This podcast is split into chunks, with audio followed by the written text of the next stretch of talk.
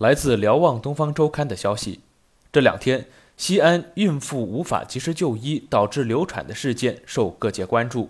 对此，本报曾发布文章，呼吁再严防死守，也要留一条生命通道，满足广大群众，特别是危急患者的就医需求。昨天下午，本周刊获悉，西安已经有小区开始统计孕妇信息。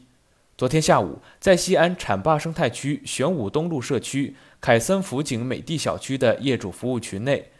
福景美地的物业客服发布了一条通知：因防疫工作需要，请有孕妇的住户来物业报备一下孕妇的相关信息，以便排查孕检以及相关事宜。对此，业主表示肯定，这样可以给小区内的孕妇带来方便，解决他们的困难。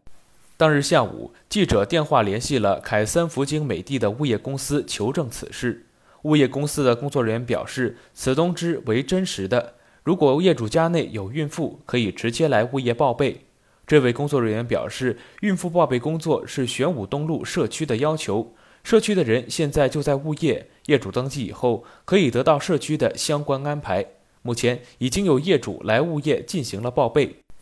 昨天下午，西安市在召开防疫新闻发布会时宣布，针对群众关心的医疗服务保障问题，防止就医过程中交叉感染，对隔离点、封控区、管控区需要紧急就医的人员，安排专车点对点送至定点医院就医，并闭环接回。